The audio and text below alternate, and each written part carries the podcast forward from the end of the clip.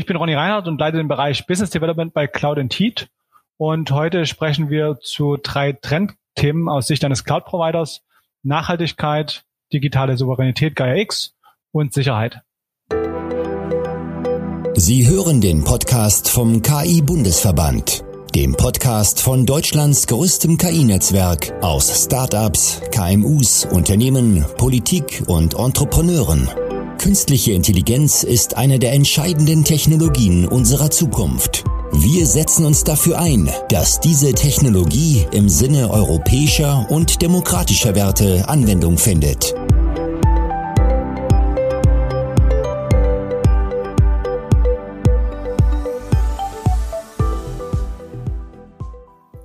Hallo und herzlich willkommen bei der mittlerweile siebten Folge vom KI-Bundesverband. Mein Name ist Tobias Oberrauch. Ich bin Senior AI Consultant bei der CGI und ich darf zusammen mit dem Michael Eder und den Sven Körner die Landesgruppe für den KI-Bundesverband in Baden-Württemberg leiten. Mit mir wieder zugeschaltet virtuell heute der Lukas. Ja, hallo Tobias. Mein Name ist Lukas Spreiter. Ich bin Gründer und Geschäftsführer der nachhaltigen KI-Agentur Unetic und im KI-Bundesverband engagiert als Leiter der Arbeitsgruppe Nachhaltigkeit und Regionalleiter hier in Bayern. Ja, unsere Hörer werden schon wissen, was der KI-Verband ist. Für die, die es noch nicht wissen, der KI-Verband ist für mittlerweile über 350 Startups und Experten im KI-Bereich eine politische Stimme.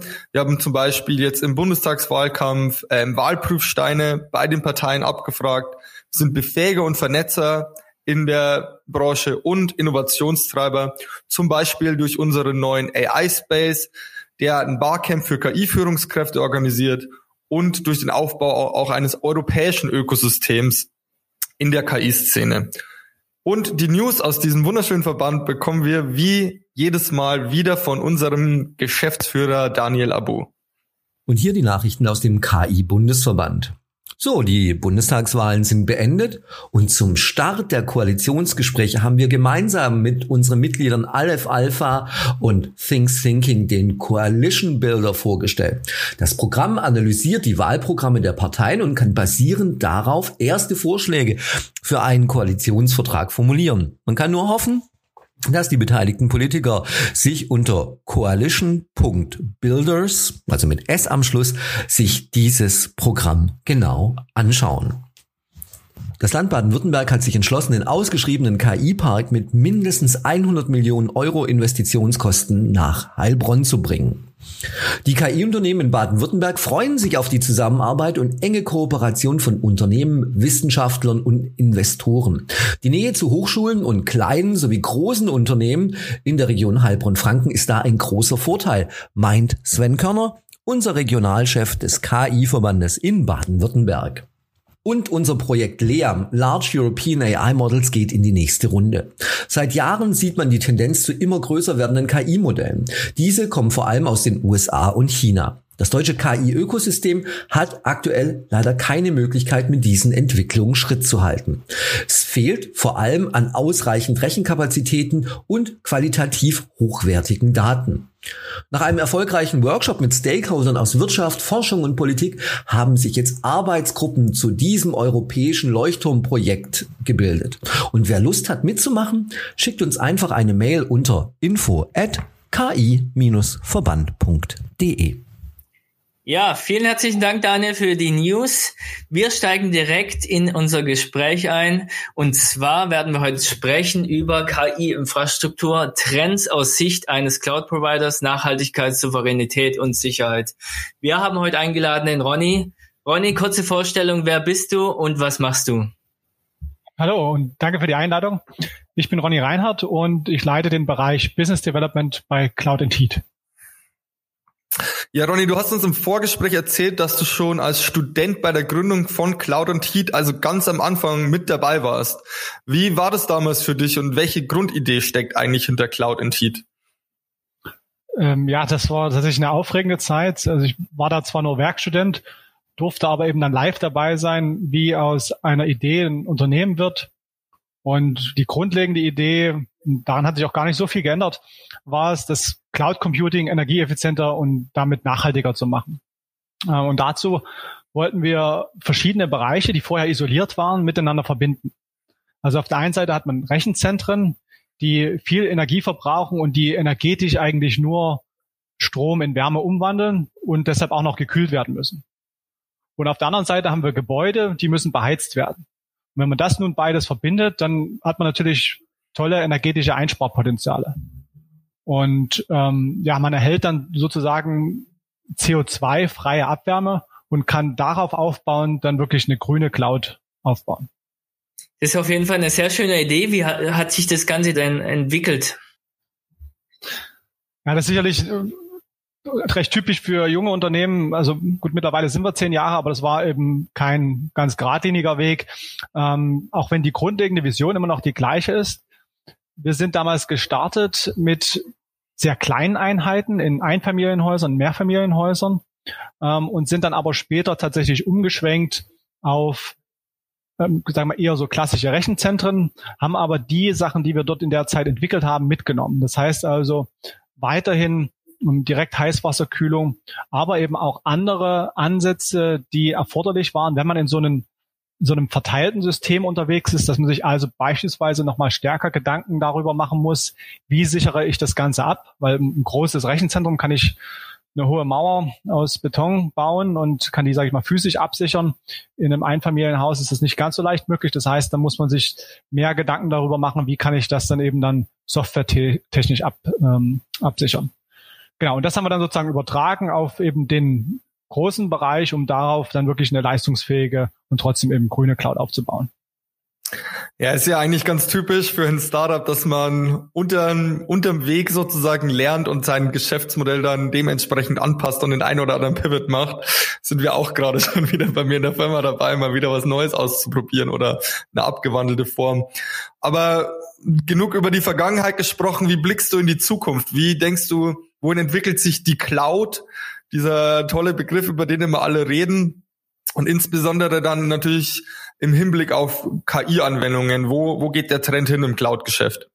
Ja, also was wir sehen, und es kann natürlich auch wieder eine kleine Bubble sein, ähm, aber so eben aus unserer Sicht ähm, sind es so drei Themen, die wir ganz stark spüren. Das ist einmal das Thema Nachhaltigkeit. Da erhalten wir tatsächlich jetzt Anfragen ähm, auch eben gerade von KI-Unternehmen, die sagen, wir brauchen eine wirklich nachhaltige Lösung, eine energieeffiziente Lösung. Das ist bei uns eben in der Unternehmens-DNA drin, dass wir nach sowas suchen. Das muss man sagen, das gab es vor ein paar Jahren noch nicht. Ähm, aber da entwickelt sich jetzt ein ganz neues Bewusstsein. Ähm, und ähm, dafür gibt es natürlich dann jetzt auch immer mehr Lösungen, wenn eben auch die Nachfrage da ist. Das ist so ein wichtiger Baustein. Ein zweiter Bereich, in dem wir auch sehr aktiv sind, ist das Thema Gaia X, digitale Souveränität. Also wie können wir europäisch Cloud neu denken, ähm, um wirklich dann verschiedene Ziele zu erreichen, also mehr Selbstbestimmung, auch mehr gemeinsame Nutzung von Daten, Transparenz der Cloud-Systeme, Interoperabilität ähm, oder auch Verknüpfung von Diensten. Ne? Und das alles auf Basis von Open-Source-Technologien und von ja, gemeinsamer Entwicklung. Und der dritte Baustein, der ist auch ganz spannend, ähm, ist das Thema Sicherheit. Und das kommt meines Erachtens jetzt auch daher, dass jetzt immer mehr Branchen und Bereiche in die Cloud kommen, die vorher eben noch nicht da waren.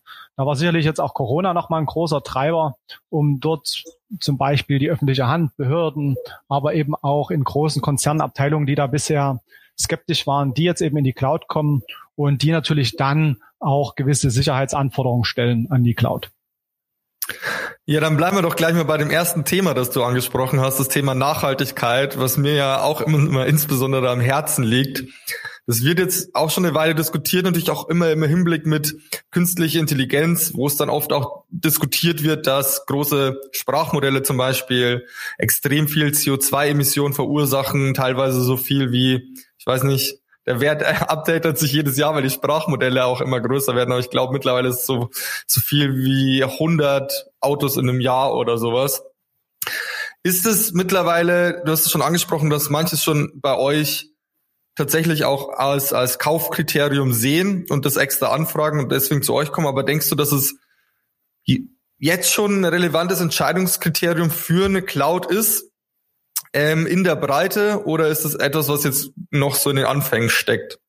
Mhm. war, glaube ich, ein, ein entscheidender Nebensatz gerade in der Breite. Ähm, also in der Breite würde ich sagen, ist es tatsächlich noch nicht. Aber wir sehen aus meiner, nach meiner Einschätzung der Anfang eines Trends. Also wir sehen jetzt ne, Innovatoren, Early Adopters, die das jetzt schon erkannt haben, die sagen, das ist wichtig, das wollen wir und das ist für uns ein ganz wichtiges Entscheidungskriterium. Natürlich müssen dann auch alle anderen technischen Parameter passen, es muss leistungsfähig sein etc. Die können dann nicht hinten runterfallen. Aber ähm, da gibt es jetzt ganz klar Unternehmen, die auf Grundlage dieses Kriteriums auch entscheiden, in welche Cloud gehe ich. Ähm, also das sehen wir sowohl natürlich bei KI-Startups, ähm, ne, wo wir das in der, in der Unternehmens-DNA haben, wo auch das den Mitarbeiterinnen und Mitarbeitern sehr wichtig ist. Und wir sehen das aber zum Teil, und das finde ich auch sehr spannend bei großen Unternehmen, ähm, wo vor allen Dingen, und das ist dann wahrscheinlich ein sehr starker Treiber, dann die Vorstandsboni an Einspar Einsparziele geknüpft werden. Ähm, und das bringt natürlich dann Bewegung in so eine ähm, Organisation, wenn man weiß, dass ähm, das eben so verknüpft ist. Aber ist sicherlich noch ein Anfang eines Trends, ähm, vielleicht vergleichbar mit früher äh, Ökostrom, ja, haben irgendwie ein paar Verrückte gemacht ähm, und dann sind es immer mehr geworden und heute sind wir, glaube ich, irgendwie bei ungefähr 25 Prozent und stark wachsend und so nehmen wir das eigentlich auch wahr. Hm, okay, ja, ist wahrscheinlich wirklich ein guter Hebel, das an die Vorstandsboni zu knüpfen, die CO2-Emissionen. Aber da frage ich mich dann, im Prinzip ist es ja, wenn man sich so die Cloud-Provider-Landschaft anschaut, ist es eigentlich gar nicht so schwer, einen CO2-neutralen Cloud-Provider zu finden. Also ich meine, alle großen, die man kennt, schreiben sich das jetzt auch auf die Fahne, hey, wir haben hier einen Windpark, der unser, ähm, unser Datacenter betreibt und den Strom dafür liefert. Also wenn jetzt so ein Provider erneuerbare Energien einkauft und es damit betreibt, ist dann eigentlich schon alles gut oder kann man noch mehr machen? Ja, genau. Das ist so der aus meiner Sicht der erste Schritt. Ne? Das ist natürlich schon hilfreich, ähm, auf erneuerbare Energien zu setzen, ganz klar. Aber aus meiner Sicht sind erneuerbare Energien ein sehr knappes Gut und wir müssen also alles dafür tun, dass das dann so effizient wie möglich eingesetzt wird. Ne? Also wenn ich jetzt zwar sage, ich nutze erneuerbare Energie, verschwende die dann aber, weil irgendwie mein Rechenzentrum extrem ineffizient ist, dann ist es meiner Sicht auch nicht wirklich nachhaltig. Und das heißt also, man muss wirklich eben genau schauen, wie kann ich in der gesamten Wertschöpfungskette Energie einsparen. Ein großer Hebel ist da zum Beispiel eben in der Cloud sind die Rechenzentren, insbesondere die Rechenzentrumskühltechnik.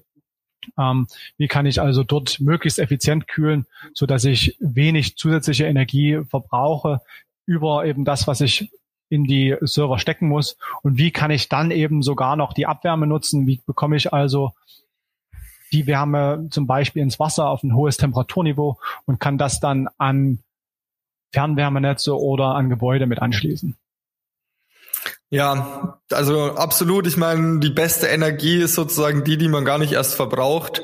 Deswegen, ja, ist ähm, Ökostrom oder erneuerbare Energie natürlich ein Teil der Lösung, aber es ist, glaube ich, ebenso wichtig, Energieeffizienz in den Vordergrund zu stellen. Ähm, es wurde jetzt auch im Wahlkampf wieder viel diskutiert, zum Beispiel dann auch in einem anderen Kontext jetzt mit zum Beispiel Chemieunternehmen, dass man eigentlich den Ökostromausbau, um das überhaupt stemmen zu können, ähm, verfünffachen müsste und dass die Stromproduktion einfach enorm steigen muss, um überhaupt dann mit diesem Ansturm äh, auch auch an, an Strom, der jetzt noch mehr gebraucht wird in Zukunft, um damit überhaupt zurechtzukommen. Wie seht ihr das bei Cloud and Heat, das Thema Energieeffizienz, Nachhaltigkeit? Habt ihr das besonders irgendwie im Fokus oder was sind da eure Herangehensweisen? Genau, also das ist äh, Teil unserer DNA, wie man so schön sagt, unserer Vision. Ähm, und da haben wir verschiedene spannende Projekte. Eins ist ähm, im Eurotheum, im ehemaligen Rechenzentrum der Europäischen Zentralbank in Frankfurt. Und ein zweites finde ich sehr, sehr spannendes äh, Projekt, insbesondere auch im Hinblick auf, auf das Thema Nachhaltigkeit, ist mit unserem Partner, Partner Vattenfall in Schweden.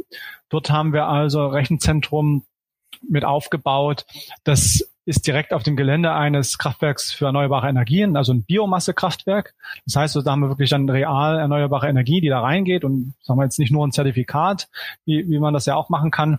Ähm, wir haben dann eben unsere direkt Heißwasserkühlung darin. Das heißt also, dass wir ne, über Kühlkörper die Wärme aufnehmen, in den Wasserkreislauf bringen, die auf ein hohes Temperaturniveau bringen und dann mit in das Fernwärmenetz einspeisen. Und damit haben wir eigentlich so einen sehr, sehr schönen Dreiklang aus erneuerbarer Energien gehen rein. Wir haben eine sehr energieeffiziente Kühlungslösung und haben dann noch eben die Abwärmenutzung. Und damit, sage ich mal, sind wir auf dem Weg, das wirklich so effizient wie möglich zu machen. Und ähm, ja, arbeiten natürlich auch an anderen Themen. Das ist auch dort eine containerbasierte Lösung. Das heißt, wir brauchen auch keinen Beton, der natürlich auch nochmal CO2-Emissionen verursacht in der, in der Herstellung. Und ähm, ja, das ist so ein, so ein also ja nicht mehr Pilotprojekt, das, das läuft jetzt schon, aber das ist was, wo man sagt, ich will besonders nachhaltig sein, ähm, ist das so ziemlich ideal geeignet. Jetzt klingt es für mich eigentlich, als wäre das so eine ziemlich geniale, gute Lösung. Und dann frage ich mich immer, ähm, wieso macht es nicht jeder so? Anscheinend scheint es nicht so einfach zu sein, so eine Lösung umzusetzen oder zu teuer oder was weiß ich. Also wo liegen da die Herausforderungen in der Umsetzung? Warum macht nicht jeder ähm, so eine kombinierte Lösung aus erneuerbaren Energien, Containern und Abwärmenutzung? Ja, das äh, haben wir uns tatsächlich auch immer mal wieder gefragt. Ähm, und es gibt natürlich verschiedene Erklärungsansätze. Ein wichtiger ist aus meiner Sicht, dass es eben ja eine Wertschöpfungskette in der gesamte Industrie gibt, die auf Luftkühlung ausgerichtet ist. Ähm, die da durchaus auch in den vergangenen Jahren Effizienzgewinne gemacht hat. Aber das ist unheimlich schwer, diese gesamte Wertschöpfungskette ähm, davon abzubringen. Ne, das heißt also, Chiphersteller, Serverhersteller, Rechenzentrumsbetreiber, Cloudbetreiber sind alle im Prinzip in dieser Wertschöpfungskette darauf ausgerichtet. Ja, also alles, was alle bestehenden Strukturen, die man hat, ähm, sind darauf erstmal ausgerichtet. Das heißt also, da gibt es einen gewissen Widerstand, dort das komplett umzustellen.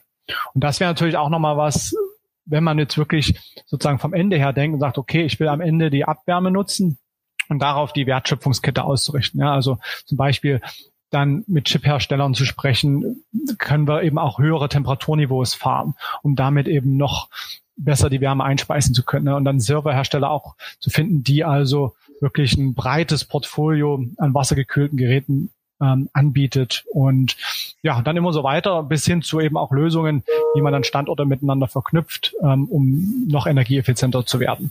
Also das ist so die, die große Herausforderung, dass man sagt, okay, man muss die alle so ein bisschen schubsen und an verschiedenen Stellen immer mal ähm, reinpiesacken, damit dort also die Bewegung weiterhin stattfindet.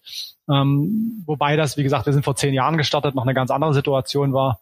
Heutzutage ist das eben schon, sind wir da schon weiter und ja, kommen da auch wieder Schritt für Schritt weiter. Ah, okay. Also wie immer liegt das Problem auch so ein bisschen in der Historie begründet und ja, ich sag mal aus einem ganz anderen Denkansatz. Bei euch ist halt die Abwärme tatsächlich auch ein richtiges Produkt, ähm, die Abwärme und nicht nur nicht nur ein Abfall, Nebenprodukt, mit dem man eigentlich nichts mehr anfangen kann. Aber wo denkst du, geht's da in Zukunft hin in dem Bereich? Ähm, geht's mehr in Richtung auch dann Abwärmenutzung oder denkst du, die, die werden dann einfach auch bei der Luftkühlung bleiben? Wo, was, was sind so die zukünftigen Entwicklungen? Also es wird sicherlich beides geben. Ähm, es wird nicht immer möglich sein, Abwärmenutzung zu machen ähm, für, für manche, vor allem auch jetzt, ne, wenn man die großen Bauprojekte sieht, die jetzt eben schon starten, das wird eine Weile dauern, bis wir da alles umgestellt haben. Das ist gar keine Frage. Ähm, ich denke, es wird aber dahin gehen, dass wir noch stärker eben Synergien suchen mit bestehenden Infrastrukturen sei es jetzt Wärme, also mit Gebäuden, oder sei es eben auch erneuerbare Energien, dass wir also wirklich dort direkt reinkommen, ähm, die direkt mit nutzen können, auch vielleicht, dass dann Lösungen finden, wie wir das miteinander koppeln können. Das heißt also, wenn zum Beispiel ein besonders hohe Energie, ein besonders hohes Energieangebot gibt, dann eben auch dort noch stärker zu rechnen, das zu nutzen und ähm, solche Sektorkopplungen zu machen. Und darüber hinaus glaube ich auch, da sind wir eben jetzt auch sehr stark dran, ähm, über ein Projekt, das nennt sich IPSE, Important Project of Common European Interest, da wirklich ein System zu bauen, ein übergreifendes System zu bauen, über klassische Anbietergrenzen hinweg, um es, um zu erreichen, dass man also einmal die Transparenz hat über den quasi CO2-Fußabdruck eines jeden Rechenjobs und dass man darüber dann natürlich über diese Transparenz dann auch diese Jobs steuern kann, verschieben kann, etc. Ähm, das ist aus meiner Sicht ein großer Trend. Ähm, da sind wir jetzt auch ein Stück weitergekommen und ähm, das wird sicherlich auch noch ein bisschen dauern, aber dahin geht die Reise aus meiner Sicht. Sehr schöne Reise. Unsere Reise geht jetzt erstmal zum zweiten Block, den wir quasi vorbereitet haben. Es geht um Souveränität, vor allem die digitale Souveränität. Man hört es immer wieder auch im Kontext von Gaia X. Was verstehst du denn oder was versteckt sich hinter dem Begriff, Ronny? Und warum ist es überhaupt ein Trend? Ja, es ist tatsächlich manchmal ein bisschen ein sperriger Begriff und der wird auch unterschiedlich interpretiert, aber im Kern geht es darum, dass man in der digitalen Welt selbstbestimmt, also nicht fremdbestimmt entscheiden kann. Und ähm, das heißt, man hat zum Beispiel die Transparenz über Fragen wie, wer kann im Zweifel auf meine Daten zugreifen, also Stichwort Cloud Act. Ähm, wie kann ich gegebenenfalls auch mal meinen Anbieter wechseln oder bin ich da in einem goldenen Käfig gefangen? Ähm, also wie stark bin ich denn abhängig von einzelnen Unternehmen oder vielleicht auch von wenigen Unternehmen eines Landes? Ähm, oder um es vielleicht auch nochmal positiv zu formulieren, wie schaffen wir es, dass wir ein breites, transparentes Ökosystem entwickeln, in dem man Cloud-Anbieter je nach der individuellen Präferenz finden kann, dahin wechseln kann oder auch sogar miteinander kombinieren kann. Ja, klingt auf jeden Fall sehr spannend. Was für mich immer interessant ist, ich frage 100 Menschen, was verstehen sie unter Gaia X? Die einen haben es schon komplett abgeschrieben, die anderen sind voll begeistert. Ich krieg 200, gefühlt 200 Antworten. Deswegen für mich die extrem spannende Frage, weil es so viele diverse Meinungen darüber gibt. Wie blickst du denn auf Gaia X und wie könnte denn Gaia X die Welt von KI-Unternehmen verändern?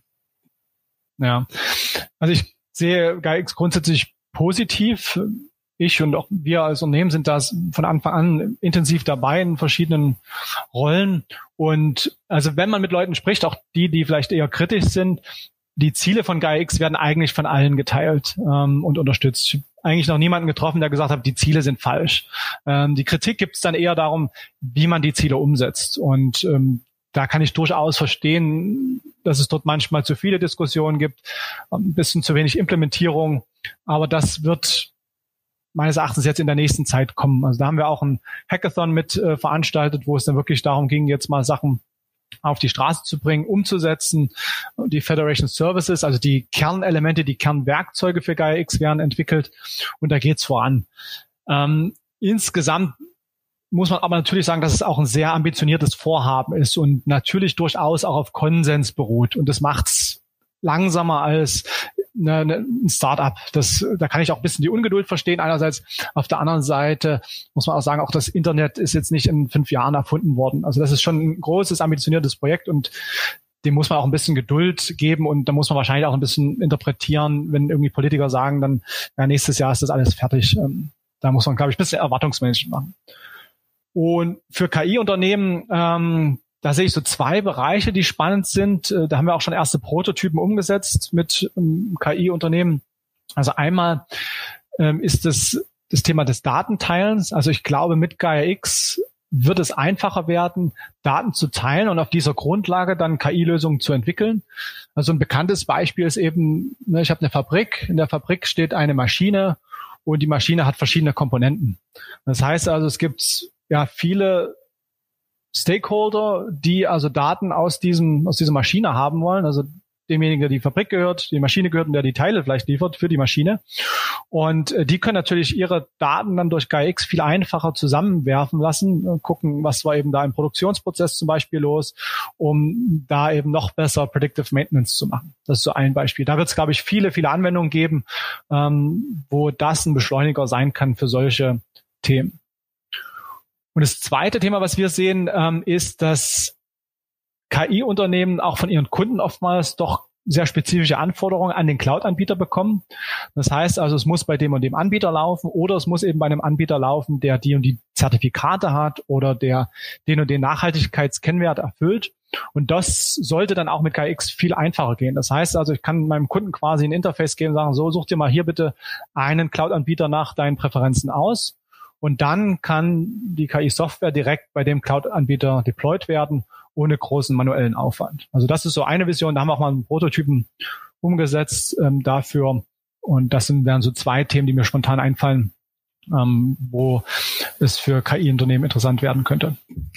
Kann mir auch gut vorstellen, dass viele gar nicht so tief jetzt in der Thematik stecken und eben nur das oberflächlich in den Nachrichten mitbekommen und dann auch ein etwas falsches Bild bekommen, äh, weil man ja nicht so tief drin steckt. Deswegen super, vielen Dank für den Einblick, äh, gerade in den zwei Bereichen, wo quasi viel gemacht wird, auch schon in Richtung Prototypen.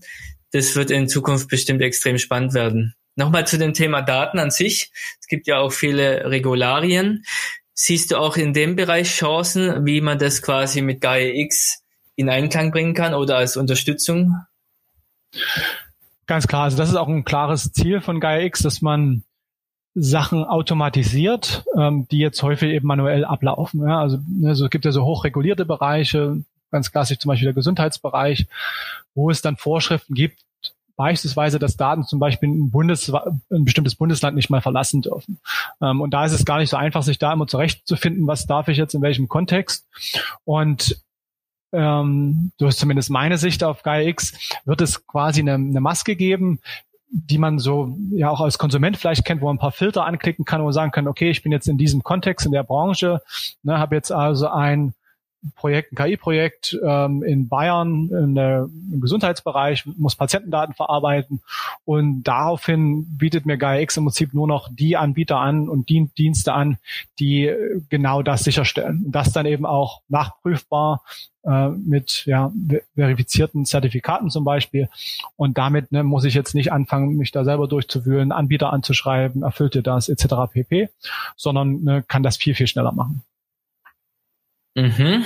Sehr schön. Was mir immer sehr wichtig ist, dass die, die Zuhörer auch einen direkten Einblick bekommen können. Deswegen würden wir auf jeden Fall in den Shownotes dann verlinken, an welche Stellen oder Internetseiten sich dann unsere Zuhörer wenden können, damit sie einfach mal einen tieferen Einblick bekommen in die großartigen Entwicklungen, die gerade dort stattfinden.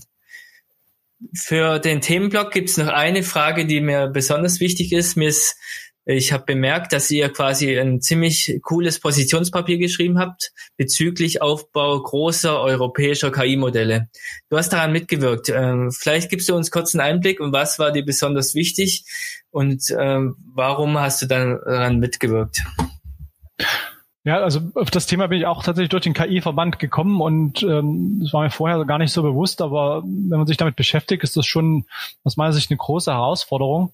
Ähm, Insbesondere also, wenn wir den Fall haben, dass es einem Anbieter gelingt, ein wirklich großes, leistungsfähiges und dann proprietäres Modell zu entwickeln und das as a Service per API zur Verfügung zu stellen, ähm, dann kann es passieren, dass also ein Vorsprung entsteht, der irgendwann uneinholbar wird, ähm, weil das natürlich ein, ja, ein Schneeball ist, der dann immer weiter rollt, weil immer weiter dann andere angeschlossene KI-Unternehmen dann Daten wieder dort einspeist und eben die Datengrundlage immer besser wird, das Modell immer besser wird und es ganz schwer wird, da jetzt einen neuen Ansatz zu finden, der dem dann gleichstellt. Und damit hat man dann natürlich ein ganz klassisches Monopol und das will man ja natürlich vermeiden. Ähm, das heißt also, dort sehe ich auch einen Punkt, wo wir in eine Situation laufen können, eben nicht mehr eigenbestimmt zu sein, sondern abhängig zu sein von einem Anbieter ein, dieses großen Modells ne, oder dieser großen Modelle.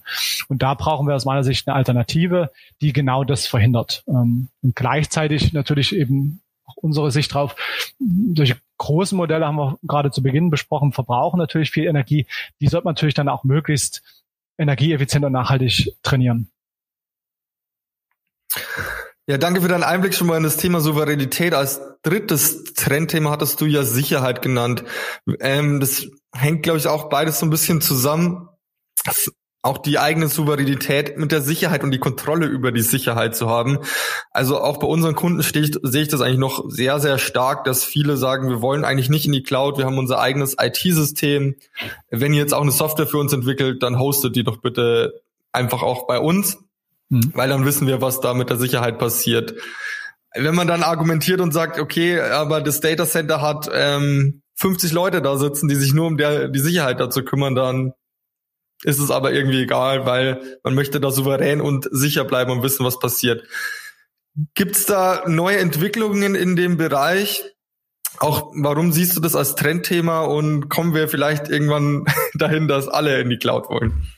Ja, also ich glaube, langfristig wird das für viele, für fast alle Bereiche so sein. Wir sehen da eben auch gerade hochkritische Bereiche, die jetzt in die Cloud gehen. Natürlich dann zum Teil in, in Private Clouds, aber ähm, gerade das Thema, ne, wenn jeder seine eigene Version dann hostet, ist ja gerade auch für KI-Unternehmen schwierig, das dann noch irgendwie zu betreiben. Also da entstehen ja wirklich reale Schmerzen. Haben wir auch Kontakt mit Unternehmen, die dann quasi den Support machen müssen in Großkonzernen, ähm, weil die das selber dann gar nicht mehr zum Laufen bekommen. Also da besteht natürlich ein großes Interesse auch von den KI-Unternehmen, eine Cloud-Lösung zu entwickeln und die dann zur Verfügung zu stellen. Ähm, was wir da zum Beispiel entwickelt haben, um da den Schritt einfacher zu machen, ähm, ist eine Lösung, die nennt sich SecuStack. Das ist ein sicherheitsgehärtetes OpenStack und OpenStack ist wiederum ein Cloud-Betriebssystem. Und das haben wir zusammen mit der SecuNet entwickelt. Das ist ein großer Anbieter von IT-Sicherheitslösungen. Ähm, und der ja, es hat verschiedene Funktionen, die also das OpenStack sicherer machen. Und ein Beispiel davon ist, dass es auf eine ja, strikte Mandantentrennung ähm, gelingt. Das heißt also, wenn man verschiedene Abteilungen im Großkonzern oder verschiedene Bereiche hat, kann man die also separieren und man verhindert damit, dass zum Beispiel, ich sage jetzt mal überspitzt, der Marketingstudent ähm, ausbrechen kann aus seiner virtuellen Umgebung und Zugriff erlangen kann auf die F&E-Ergebnisse eines Konzerns. Und das eben auch in Verbindung mit weiteren Sicherheitstechnologien, mit Verschlüsselung, mit Zugangskontrollen. Das gibt dann das, ja, vielleicht auch bessere Gefühl, was man braucht. Also neben den natürlich realen Sicherheitsverbesserungen, die das bringt, um dann den Schritt in die Cloud zu wagen.